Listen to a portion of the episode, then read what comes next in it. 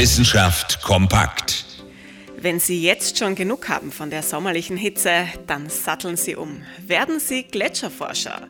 Eis erforschen statt Eis essen, das ist die Devise von einem schweizerisch-italienischen Forschungsteam, das jetzt erfolgreich eine eisige Expedition hinter sich gebracht hat.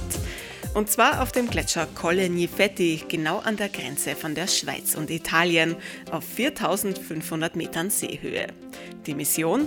Den Gletscher anbohren und zwei Eisbohrkerne entnehmen. Das ist schwieriger als es klingt, hat jetzt aber geklappt. Die beiden Gletscherbohrkerne sind über 80 Meter lang und sie sollen jetzt erforscht werden. Der Gletscher ist nämlich ein wahres Archiv. Das herausgebohrte Eis gewährt uns tiefe Einblicke in die Geschichte des Klimas der vergangenen 10.000 Jahre. Ob Vulkanausbrüche, Sahara-Staub oder Waldbrände, im Gletscher ist alles gespeichert und das soll jetzt eben analysiert werden. Ob es im Labor aber genauso erfrischend kühl ist wie am Gletscher, das ist leider noch nicht bekannt. Interessante Themen aus Naturwissenschaft und Technik.